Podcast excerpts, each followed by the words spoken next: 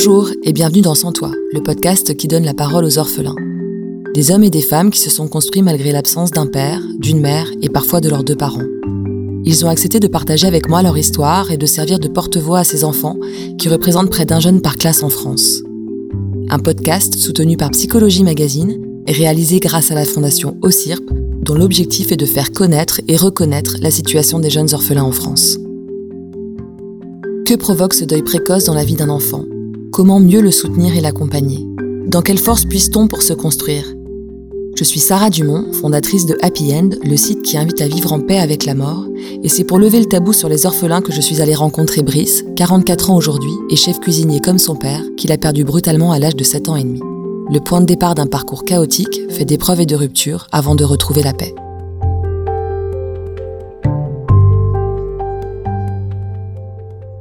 Je rentre de vacances, j'ai 7 ans et demi, euh, je suis avec mes grands-parents. Mon père a un hôtel-restaurant à ce moment-là. On passe devant l'endroit où on réside, hein.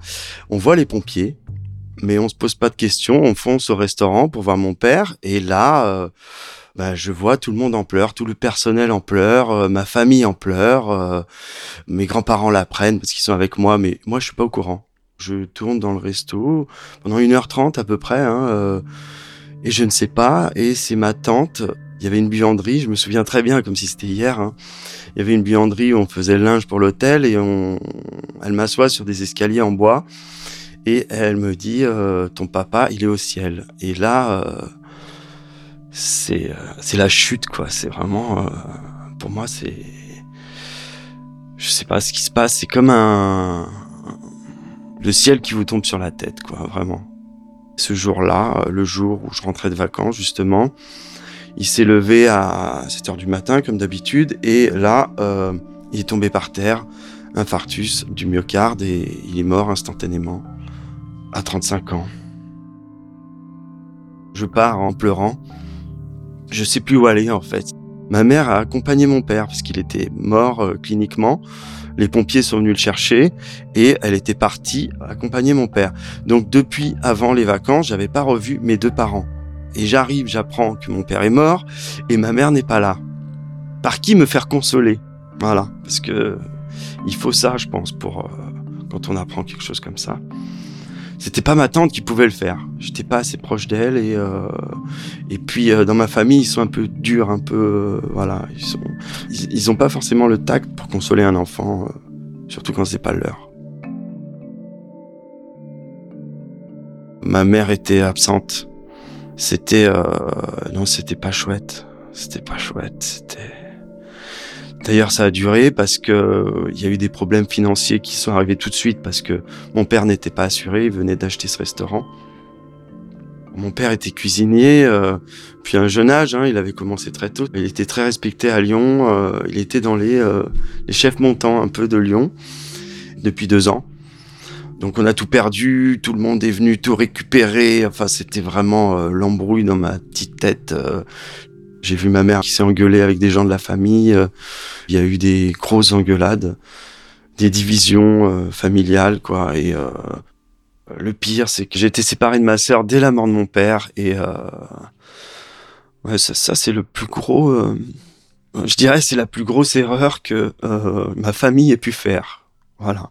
C'était pas réfléchi du tout. C'était, c'était nul parce que en fait, on se retrouve d'une famille à seul.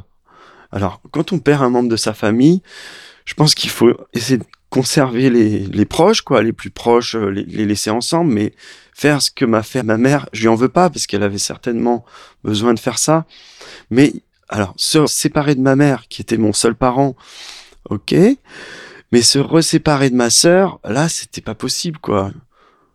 Pendant un mois, j'ai une de mes sœurs qui est allée chez une de mes tantes, et moi, je suis allé chez mon autre tante.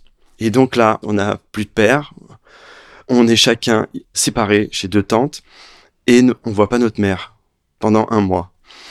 Et, euh, et là, je pense que c'est le pire.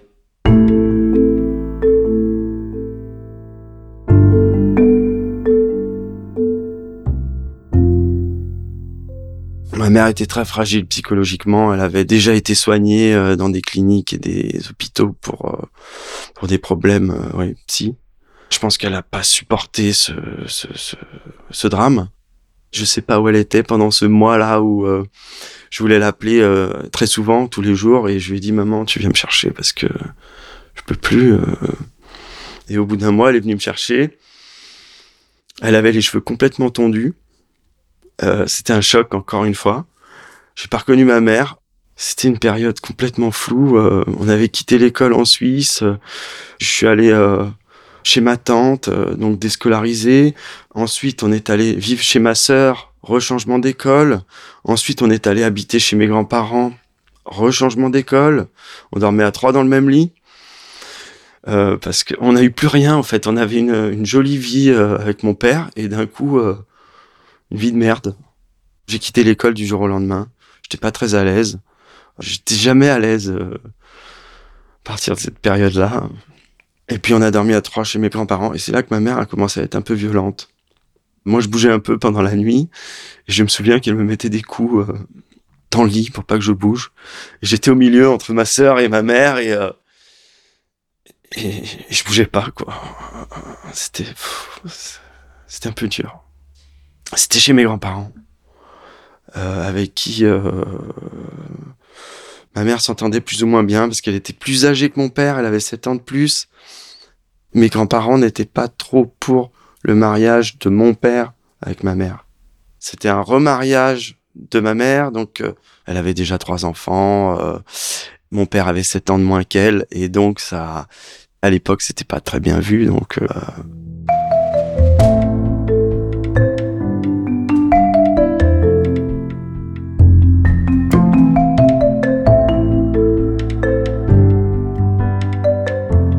L'enterrement de mon père, j'y ai pas été convié parce que trop petit, je pense. Je me souviens du jour où ça s'est passé. Je savais que ça se passait ce jour-là, mais j'y étais pas. J'y étais pas. Par contre, à quel endroit j'étais, par qui j'étais gardé, je ne sais plus. Ces douleurs d'enfant, oui, je pense les avoir exprimées, mais ma mère euh, comprenait pas. Elle a été élevée à la dure, éduquée à la dure. Elle s'est reçue des torgnoles aussi. Euh, et elle était dure.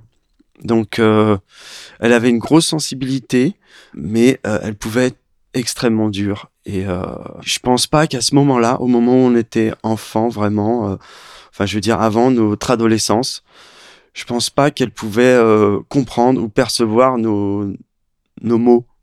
Ma mère, c'était ceinturon et vas-y, enlève ton pantalon et voilà, c'était ça. En fait, elle faisait comme son père faisait avec elle. Et donc il y a eu ça aussi à la mort de mon père. Il y a eu, euh, elle a pensé peut-être remplacer l'autorité de mon père par ça. Sauf que ça bousille un peu. Elle nous protégeait, mais pas en nous donnant de l'amour, en essayant de nous éduquer, nous rendre plus forts, plus durs. Mais euh, mais je pense que c'était peut-être pas la bonne méthode, quoi. C'était en nous disant la vie c'est dur, euh, c'est chiant, euh, vous allez morfler, euh, mais c'était pas en nous disant mes petits amours, je vous aime, je vous lâcherai pas quoi. Elle nous le disait pas. Et c'est dommage parce qu'elle le pensait, mais je pense qu'elle savait pas le dire quoi.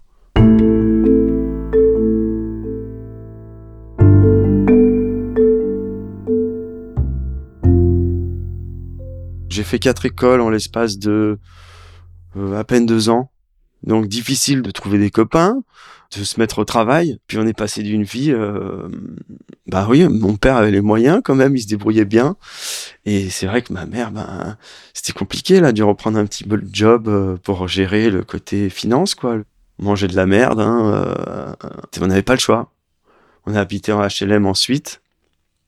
Et là, c'était une cité euh, de, une petite quartier de banlieue de l'Ouest lyonnais. Donc l'Ouest lyonnais, c'est quand même assez bourgeois, hein, mais on était dans un quartier un petit peu sensible. Donc, euh... et puis là, j'ai, ben en fait, euh, dans un quartier, on est obligé de créer des liens. Hein. On a, on a besoin de copains et on a besoin de trouver une identité, de se faire respecter aussi.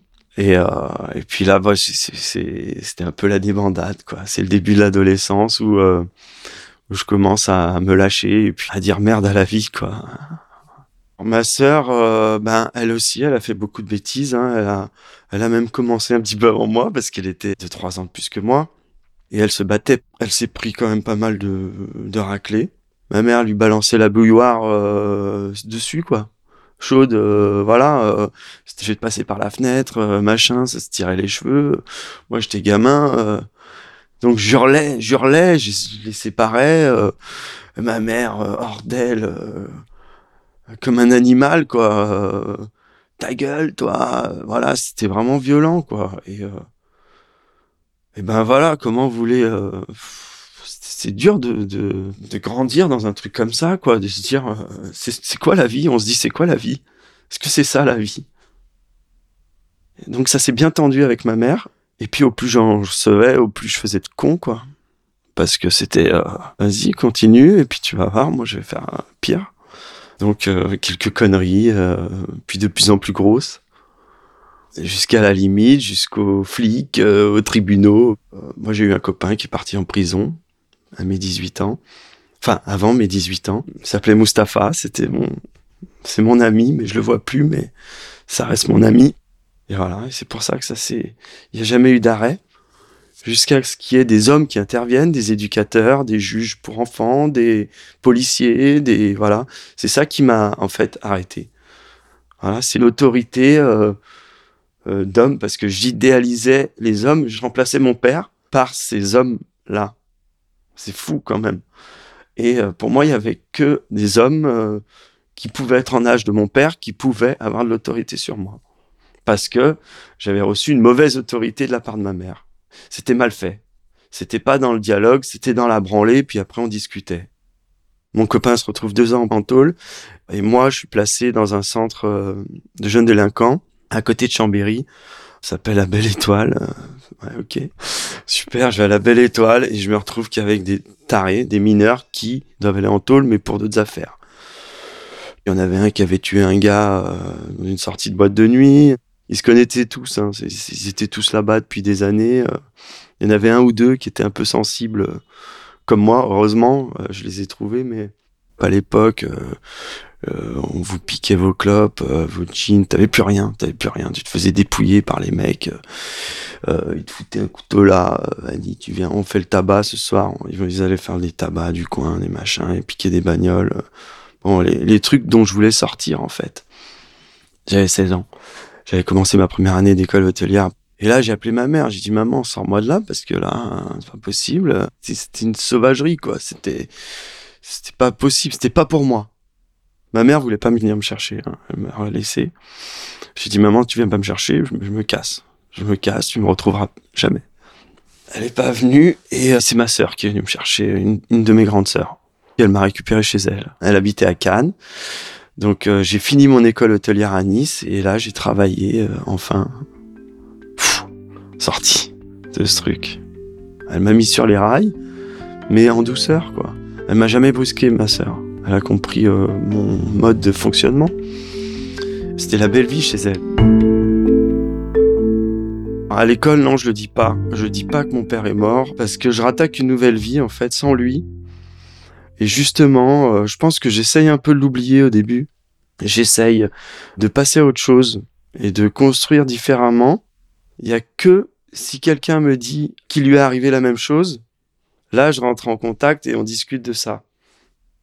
Euh, j'ai terminé mon Greta. Au moment où j'avais 18 ans, j'ai passé mon CAP BEP et je l'ai eu et j'ai bossé. Euh. Tout de suite après, j'ai entamé une saison euh, dans un hôtel à Cannes qui s'appelait l'Orset Savoy. C'était un hôtel 4 étoiles, j'étais fier. voilà, première place en cuisine.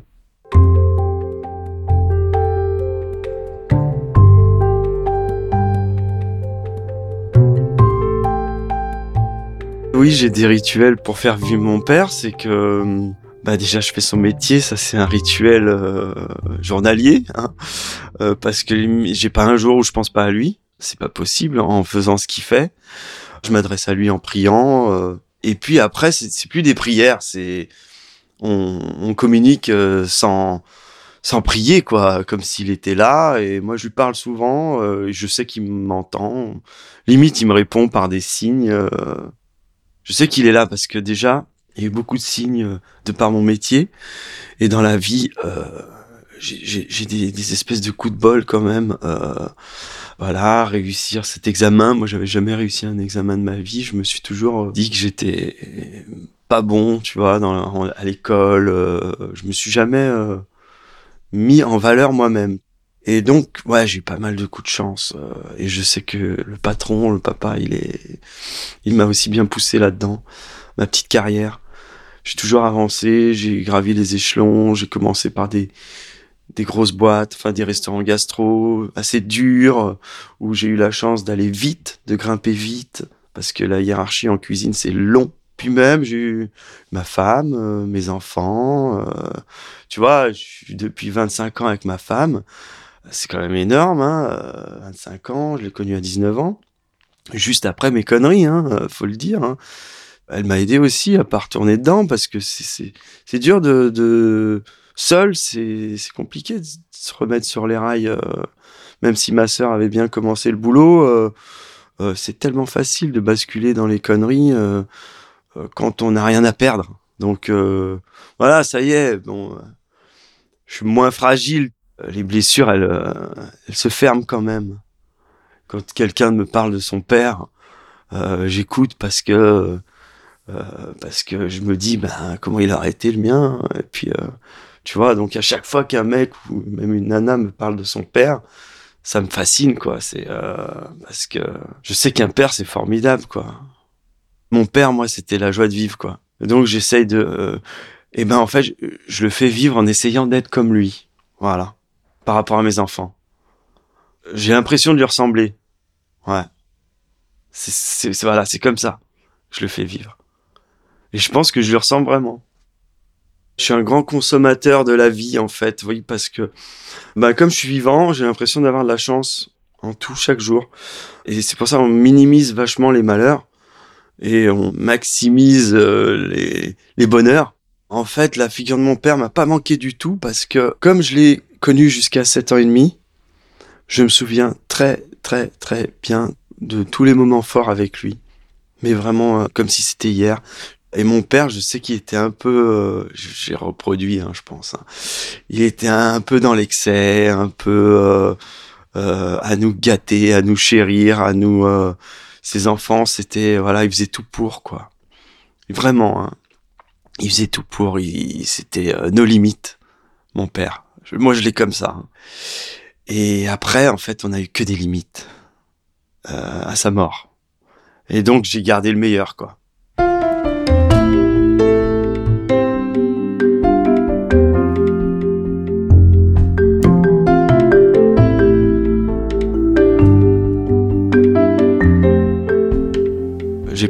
Pas cru pendant longtemps que j'arriverais à mes 35 ans. C'est vrai. 34 euh, ans et demi, je m'en souviens, euh, je me suis dit, je suis pas mort. C'était bizarre. Et là, depuis chaque année, euh, je me dis, c'est encore une année de gagner pour mes enfants, pour les aider à se construire. Chaque année. Et alors là, c'était l'anniversaire de mon fils. Il a eu 8 ans hier. Et moi, j'ai pas vécu mes 8 ans avec mon père. Et euh, je me suis dit, euh, c'est bon, quoi, c'est gagné. Et c'est pour ça qu'il était bien gâté, euh, mon petit pépère, et on lui a fait un bel anniversaire. Parce que, ouais, 8 ans, c'était un âge à passer pour moi, enfin pour lui, quoi. lui et moi. Et voilà, on y est. C'était énorme. Moi, ça me guérit aussi parce que je me dis, ben, on a pu le faire ensemble. La douleur s'atténue on reste toujours avec ce deuil, ce manque, mais on se construit. Au début, c'est un manque, c'est un morceau de soi qu'on perd. Et puis après, ben, comme on se construit, ça revient. En fait, on dirait que ça se régénère un peu. Euh, pour moi, c'est ça. Mais ce qu'il y a, c'est que si j'ai l'impression qu'on devient moins sensible aux autres décès. Enfin, moi, c'est ce que j'ai eu après ma mère. Alors là, quand j'ai perdu ma mère ensuite, parce qu'elle est décédée il y a dix ans, ah bah là j'étais blindé quoi. Bon, il y a une année où on est complètement paumé, parce que là on est vraiment orphelin. Mais bon, j'étais orphelin à 32 ans, c'est pas voilà. Bah là j'étais blindé un an après. franchement, euh, un décès ça me fait. Je dis pas que ça me fait pas mal, mais j'ai, je suis moins triste qu'avant. Et même si t'arrives un deuxième, un troisième truc, des fois c'est, tu sais très bien que c'est la roue hein, qui tourne et qui va tourner. Et je le sais, hein. Des fois j'ai un coup de poisse. Et comme j'ai eu l'impression d'avoir beaucoup la poisse étant gamin, pour moi la vie c'était une poisse. Tu vois, c'était ça la vie. D'ailleurs, dans la famille de ma mère, ils disent la vie c'est une tartine de merde, on en mange un morceau tous les matins. Cette expression, je la, je la déteste parce que c'est tellement faux. Et euh, ouais, comme je disais, quand j'étais gamin, j'avais l'impression que c'était une poisse la vie, que j'allais vivre euh, toute ma vie. Euh. Et puis après, quand il m'est arrivé des belles choses, ben c'est l'inverse qui s'est produit. voilà.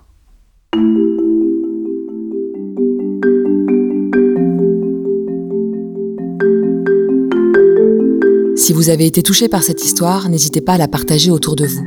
Vous pourrez aussi retrouver d'autres articles sur la mort et le deuil sur le site happyend.life ou sur osirp.fr.